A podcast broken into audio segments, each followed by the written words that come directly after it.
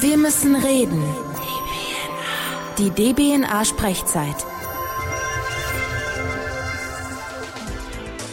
Homosexualität und Religion, wie passt das zusammen? Ich selbst war früher mal Messdiener, aber ich habe irgendwann damit aufgehört, weil mir das einfach alles viel zu konservativ war, was da in der Kirche passiert ist. Viele von euch gehen aber in die Kirche, das habt ihr bei Facebook geschrieben. Der Glaube an Gott und an die Gemeinschaft scheint euch also irgendwas zu geben. Fest steht aber gleichzeitig, dass viele Religionen Schwulen und Lesben nicht gerade wohlwollend gegenüberstehen.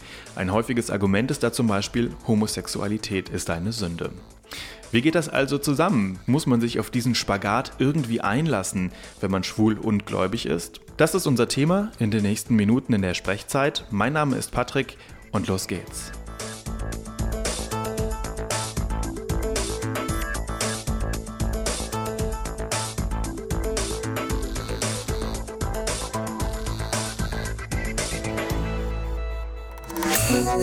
Sprechzeit. Als ihr mir den Auftrag gegeben habt, eine Sendung über Religion zu machen, da habe ich erstmal gezweifelt, ganz ehrlich gesagt. Denn mit Religion kann ich gar nicht mehr so viel anfangen. Mir war aber gleichzeitig sofort klar, wen ich gerne als Gesprächspartner haben möchte. David Berger ist sein Name. Er ist Chefredakteur des schwulen Magazins Männer. Und ich freue mich wirklich sehr, dass er jetzt am Telefon zugeschaltet ist. Hallo David. Hallo. David, das Magazin Stern hat dich mal als den prominentesten Dissidenten des Vatikan be bezeichnet. Äh, schmeichelt dir so eine Beschreibung oder erschreckt es dich eher?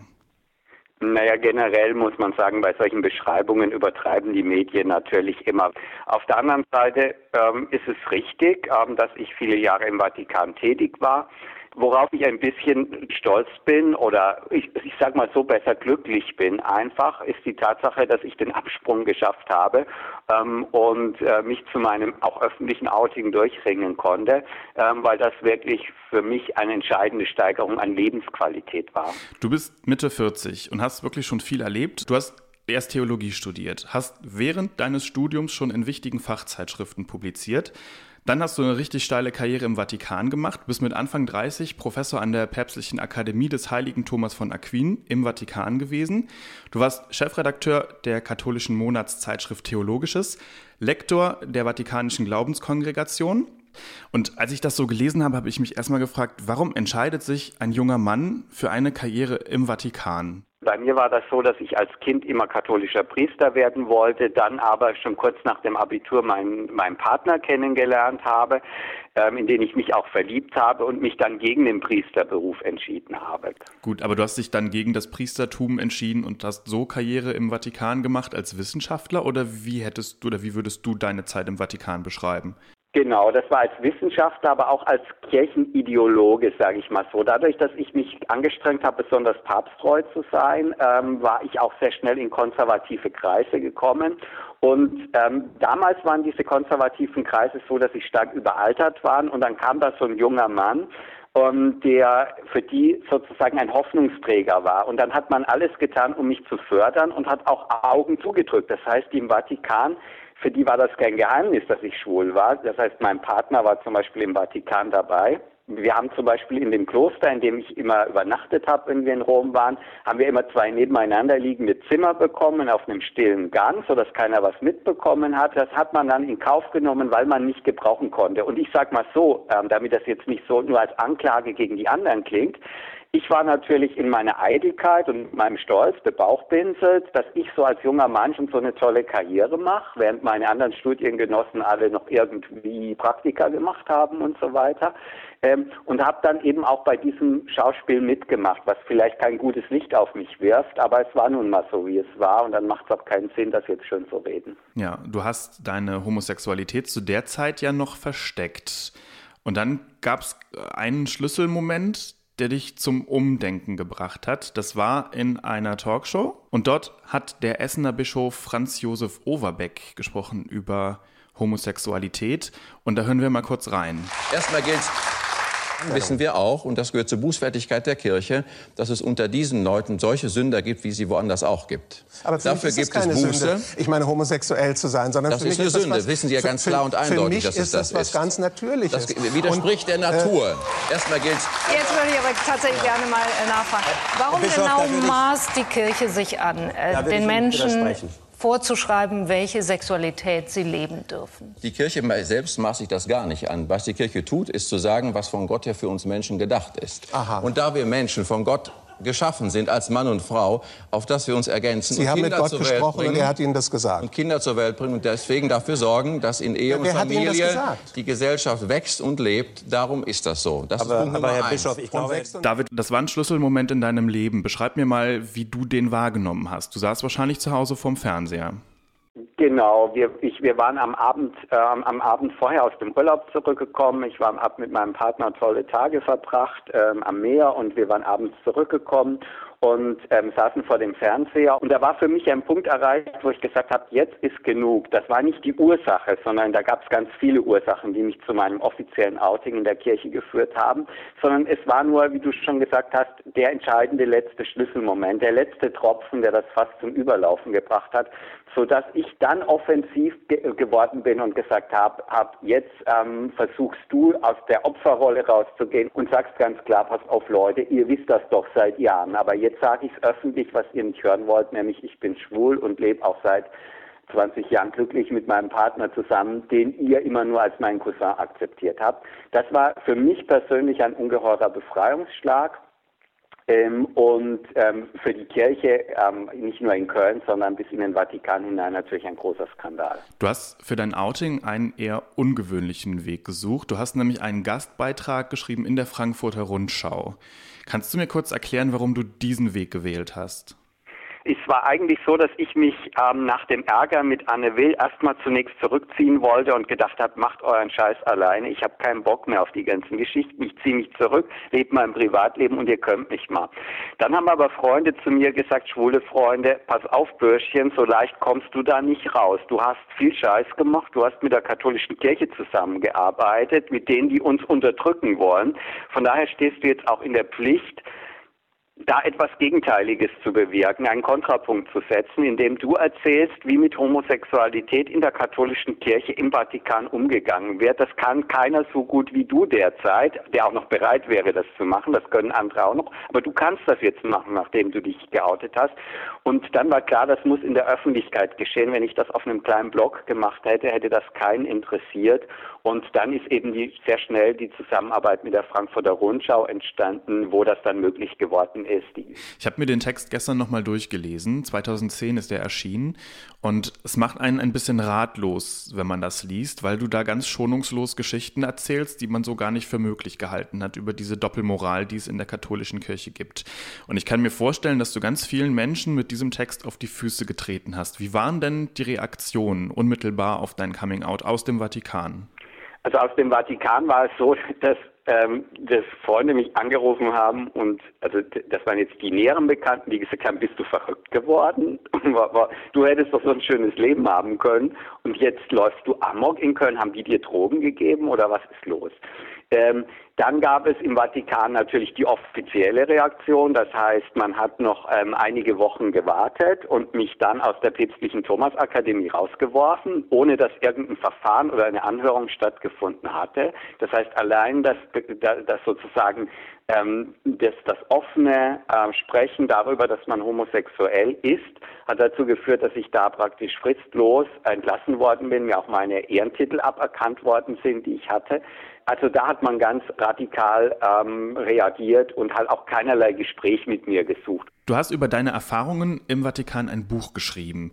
Das heißt Der heilige Schein und darin beschreibst du, wie du selbst sagst, die krasse Homophobie und die Doppelmoral in der katholischen Kirche. Was ist deine These? Die für mich wichtigste These ist, dass die katholische Kirche Homosexualität, das Wissen um die Homosexualität ihrer Mitarbeiter benutzt, besonders ihrer engen Mitarbeiter, um diese Mitarbeiter gefügig zu halten, um sie unter Druck zu setzen, um sie zu erpressen. Ich habe es immer wieder erlebt, dass wenn ich zum Beispiel ähm, äh, eine andere Meinung vertreten habe, ähm, die nicht so konservativ war wie die meiner Vorgesetzten, ähm, oder irgendetwas gemacht habe, was denen nicht in den Kram gepasst hat, dass ich dann einbestellt worden bin und mir durch die Blume gesagt worden ist, wir wissen ja, dass du homosexuell bist, von daher erwarten wir von dir, dass du absolut loyal bist. Du hast ohnehin schon Leichen im Keller, von daher, wir drücken ein Auge zu, aber dann erwarten wir von dir absoluten Gehorsam. Und das ist das Prinzip, wie in der katholischen Kirche mit Homosexualität umgegangen wird, besonders was die Mitarbeiter betrifft.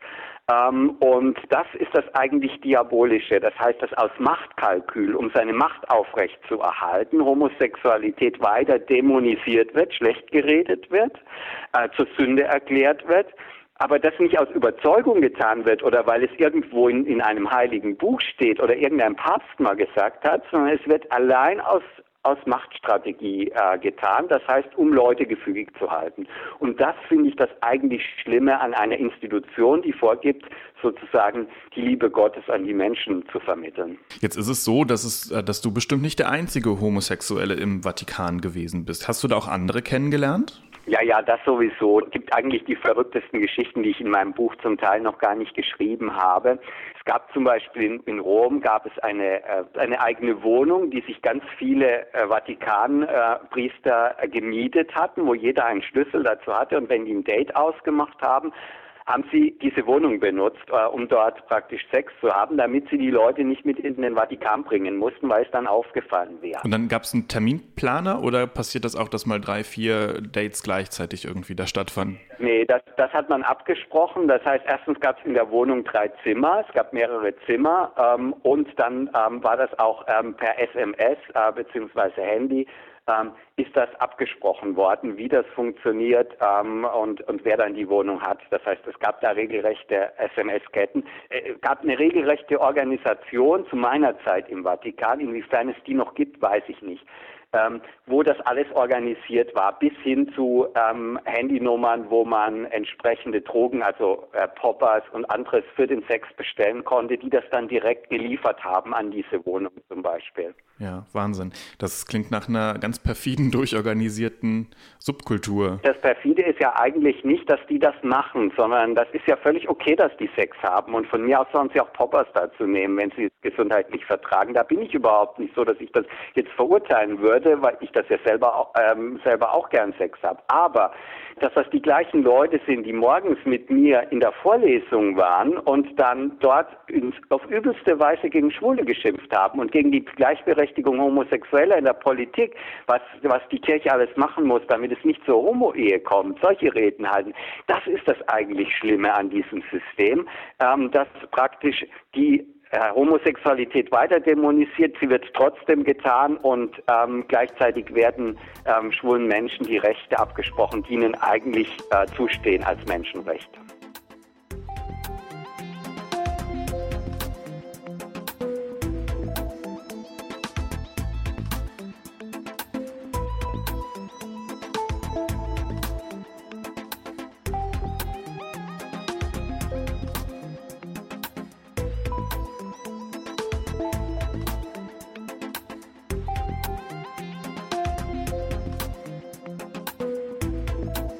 Geht um Religion und Schwulsein und die Frage, wie das zusammenpasst. Und ich habe natürlich auch mit euch gesprochen, mit unseren Hörern.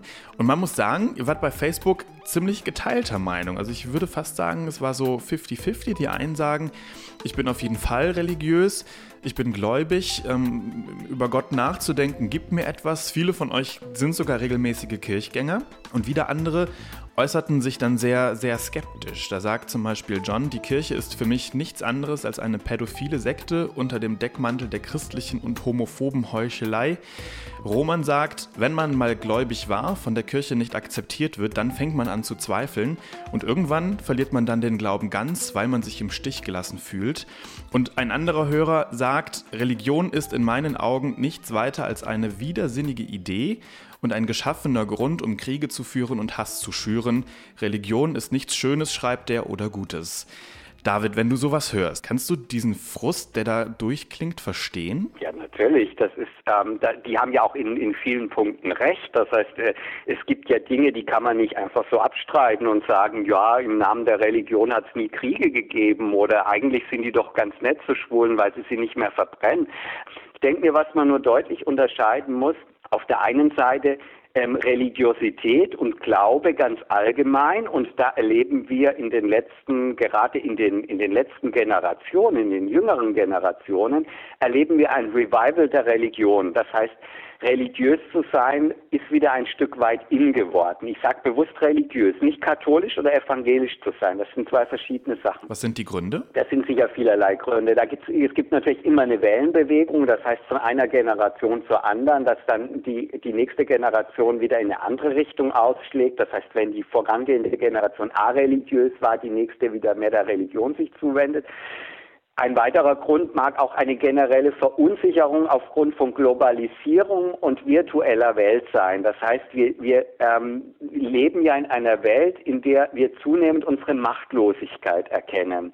Ähm, und gerade das führt dazu, dass wieder die Sehnsucht nach was Stabilem erwacht, nach, ähm, auch nach Werten erwacht, an denen man sich festhalten kann, weil man merkt eben, wie relativ die Werte sind durch die vielen Kulturen, die man kennenlernt. Also so, so ein Versuch, da Heimat zu finden, Anlehnung zu finden und so weiter, der sicher mit ähm, einfach mit unserer Gegenwart und den Problemen und, und neuen Konstellationen, die sie schafft, erwacht ist.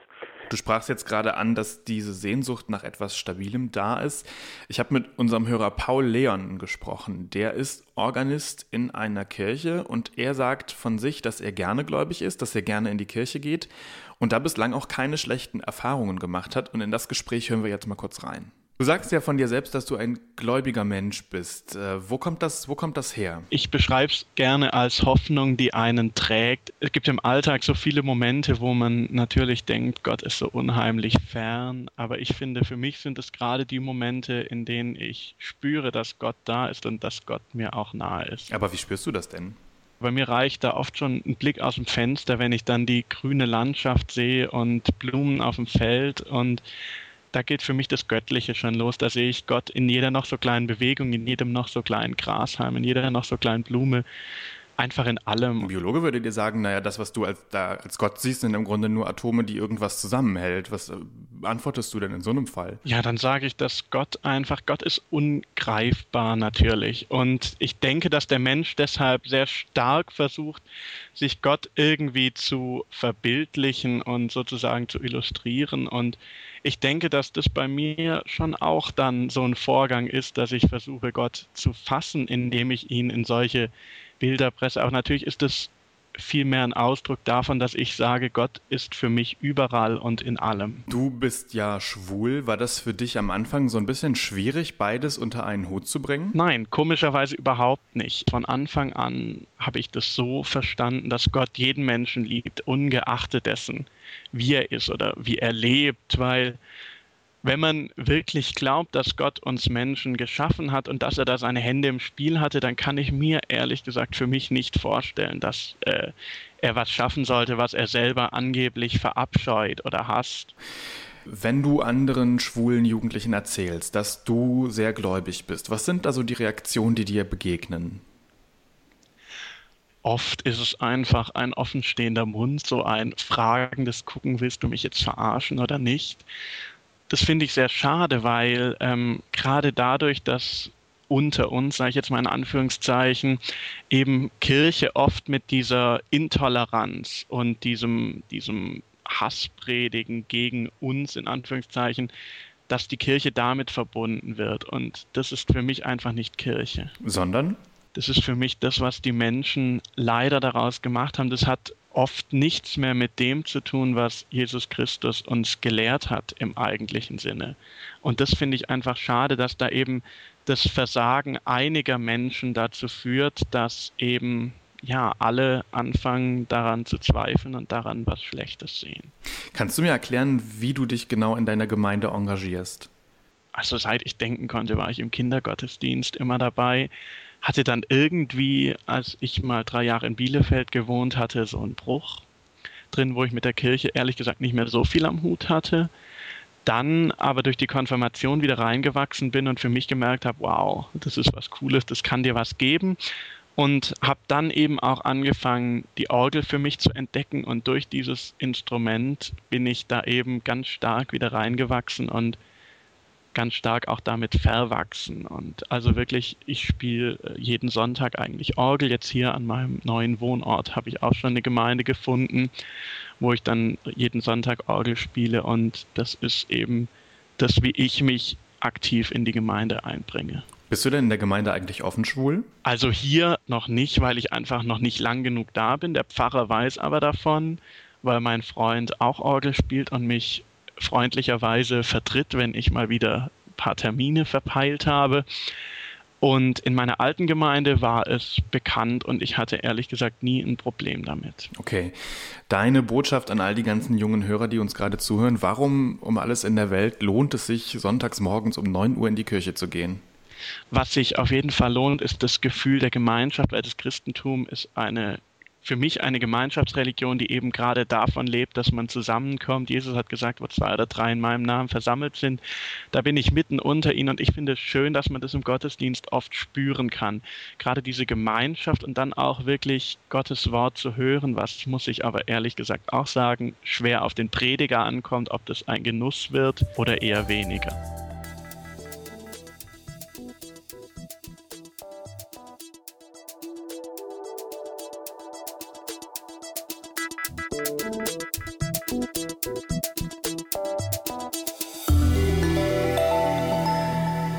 Sprechzeit, der Podcast auf DBNA. Und wir reden darüber, wie man Homosexualität und Glaube und Religion unter einen Hut bringen kann.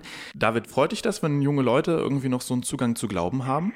Also es freut mich zunächst mal, dass es Gemeinden gibt, auch in Deutschland, wo ähm, äh, schwule Männer, lesbische Frauen, die selbstverständlich akzeptiert werden.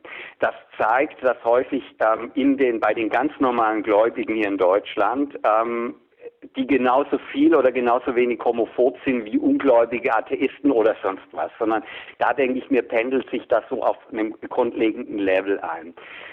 Trotzdem darf man natürlich diese Einzelfälle nicht verallgemeinern ähm, und sagen, das ist generell so. Das heißt, wir haben eben auch andere Fälle. Es gibt den Fall eines Organisten aus Salzburg, der eben wegen seiner Homosexualität entlassen worden ist und danach brotlos geworden ist. Auch das gibt es in der katholischen Kirche. Ähm, generell äh, freue ich mich immer, wenn es um die Frage geht, freue ich mich, dass der, dass der gläubig ist, äh, wenn jemand sozusagen aus seinem Leben etwas macht, in seinem Leben einen Sinn erkennt ob dieser Sinn dann ähm, in einem Gottesbezug, in einem Bezug zu einer konkreten Religion ist oder auch im Atheismus in ganz bewusst gewählten, dass man sich sagt, man verschreibt sich eben humanistischen Werten, ähm, da möchte ich überhaupt keine Wertung aufmachen. Das, da denke ich mir, das ist nicht entscheidend, sondern entscheidend ist, dass das dem Menschen hilft, sein Leben zu meistern, ihn glücklich zu machen. Das sozusagen nach Aristoteles, dem großen Philosophen Aristoteles, ist das ja das Endziel aller Menschen. Das, was alle Menschen wollen, sie wollen glücklich sein sein. Und wenn Ihnen das wirklich hilft, glücklich zu sein, dann begrüße ich das natürlich, wenn Sie da in der Religion einen Weg gefunden haben. Jetzt gibt es aber auch viele schwule Jugendliche, die wegen ihrer Religion und wegen ihrer Homosexualität ähm, auch ein bisschen unglücklich sind, weil sie es erstmal nicht schaffen, diesen Spagat im Kopf zu, zu meistern. Was ist denn dein Ratschlag an diejenigen, die sagen, ich bin eigentlich gerne gläubig, aber es, mir, mir ist ein bisschen mulmig, wenn ich daran denke, wie viele Kirchen zum Thema Homosexualität stehen. Was ist da dein Ratschlag? Also da ist es ganz wichtig, dass ich zu den Leuten sage, schaut genau hin, warum die Kirchen so argumentieren und wie sie argumentieren. Ihr werdet erkennen, dass da ganz viel blödsinnige Argumentation dabei ist, die einfach aus der Tradition herrührt, die heute so nicht mehr gegeben ist. Das heißt, wenn in der Bibel steht, ähm, der, der Mann darf nicht beim Mann schlafen, wie er bei der Frau schläft, dann steht das in, in einem Zusammenhang neben ganz vielen anderen Geboten, zum Beispiel, dass er keine Schalentiere essen darf, dass er keine Mischgewebe tragen darf, dass er nicht Milchprodukte und Fleischprodukte zusammen essen darf, ähm, dass er nicht die Haut eines Schweines berühren darf. All das wird da aufgezählt. Das sind äh, Vorschriften, die aus der Zeit ähm, der Entstehung des Judentums stammen, wo die in der Wüste gelebt haben und äh, je kleiner die, die, die, die Gruppe war, in der sie gelebt haben, umso gefährdeter war diese Gruppe. Das heißt, man konnte sich dort Homosexualität eigentlich fürs Überleben nicht leisten. Inzwischen ist, sind die Zustände ganz andere geworden und von daher essen wir zum Beispiel Schalentiere, ohne dass wir ein schlechtes Gewissen haben. Wir berühren die Haut des Schweines spätestens, wenn wir Fußball spielen und der Fußball ist aus Leder. Ähm, all das macht uns ja auch kein schlechtes Gewissen. Bloß bei der Homosexualität ist es so geblieben, weil die Religionen das aufrechterhalten haben. Wieder besseres Wissen, aber häufig aus Machtkalkül, um ihre Macht zu erhalten. Und da sage ich mich, beschäftigt euch damit. Schaut, woher das kommt und hinterfragt das kritisch und sagt zu bestimmten Dingen einfach Nein. Das ist nicht im Sinne unserer Religion, was ihr vertretet. Wenn man von, von den großen abrahamistischen Religionen ausgeht, dem Islam, dem Christentum und dem Judentum, dann steht dort ganz fest, Gott hat den Menschen erschaffen, so wie er ist, und dieses Sein, das er dem Menschen mitgegeben hat, dieses Wesen, das er mitgegeben hat, das soll der Mensch auch verwirklichen, dieses Geschenk. Und bei manchen ist das die Heterosexualität, deswegen ist es gut, wenn sie diese Heterosexualität verwirklichen. Und bei einer bestimmten Gruppe ist es die Homosexualität, die Gott ihnen geschenkt hat. Und es wäre eine Sünde, wenn sie die nicht ausleben würden. Und wenn die Religion sie dazu aufruft, auf die Homosexualität zu äh, verzichten, dann verführt sie an und für sich diese Menschen zur Sünde. Wenn das mal klar ist, aufgrund der Schöpfungsgeschichte her und aufgrund der Eigenschaft, dass Gott als Quelle des Guten den Menschen auch gut geschaffen hat, ähm, dann denke ich mir, ähm, werden diese Probleme auch für einen religiösen Menschen hinfällig sein. Wir haben jetzt einen neuen Papst seit knapp einem Jahr. Vielleicht kann man ja schon so ein kleines Fazit ziehen. Wie zufrieden bist du denn bisher?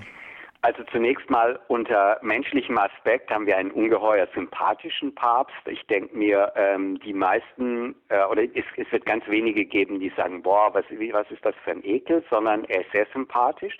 Ähm, dazu kommt noch, dass er in seiner Wortwahl, wenn es um äh, Themen wie Homosexualität geht, ähm, sehr vorsichtig ist im Unterschied zu seinem Vorgänger. Das heißt, wenn man Benedikt XVI. gewohnt war, ähm, da gab es ja, der war ja in einer Weise homohassend und homophob, die sich mit rationalen Mitteln überhaupt nicht mehr erklären lässt. Und das hat er auch ganz brutal so gesagt. Ähm, das war als zum Teil bodenlos. Ähm, eigentlich ähm, wer waren das Aussagen, die für den, vor den äh, Gerichtshof für Menschenrechte gehört hätten, die er getätigt hat. Und da erleben wir jetzt doch eine Mäßigung ähm, in der Wortwahl. Ähm, inhaltlich hat sich allerdings nichts verändert. Und das ist das Problem Leben des Papstes. Das heißt, er, er hat den Ton verändert, die Umgangs, äh, die, die Umgangsformen in der katholischen Kirche mit Homosexualität, was sehr begrüßenswert ist, was schön ist. Aber inhaltlich hat er gar nichts verändert und er wird auch nichts verändern. Und ich bin nicht sehr optimistisch, ganz ehrlich gesagt, bezüglich der katholischen Kirche, dass sich da in den nächsten 20, 30 Jahren, und ich sage bewusst so einen langen Zeitraum, wirklich etwas komplett verändern wird, dass man zu einer Akzeptanz ähm, homosexuellen Lebens kommt und zwar in all seinen Schattierungen. Es gibt ja auch Stimmen, die sagen, dass wir da einfach viel zu viel von der Kirche erwarten und dass es ja auch eine ihrer Aufgaben ist, so ein bisschen diese konservativen Werte zu verteidigen. Das ist richtig, das ähm, bin ich auch der Ansicht, das kann die Kirche gerne machen. Das Problem bei der katholischen Kirche ist nur, dass sie es nicht dabei belässt, indem sie sozusagen gute Ratschläge erteilt, sondern sie agiert ja ganz bewusst politisch auch. Das heißt, die katholische Kirche ist eine politische Kraft, der Vatikan ist ein Staat. Zum Beispiel setzt sich der Vatikan bei, der, bei den Vereinten Nationen permanent dafür ein, dass Länder weiter die Möglichkeit haben sollen, Homosex praktizierte Homosexualität strafrechtlich zu verfolgen. Und da wird das zum Problem. Das heißt, wenn der Vatikan sagt, Homosexualität ist Sünde, könnte ich sagen, ist mir egal, ich bin nicht katholisch, äh, von daher sollen die das ruhig sagen. Wer katholisch ist, ist selber schuld.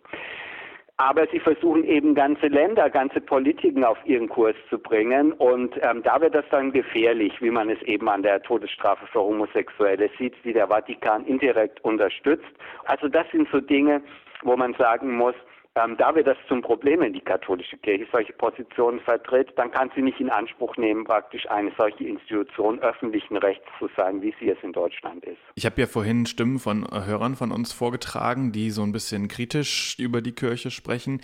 Sind das Menschen, die für den Glauben ganz verloren sind, oder siehst du da eine Chance, die vielleicht doch wieder an den Glauben heranzuführen?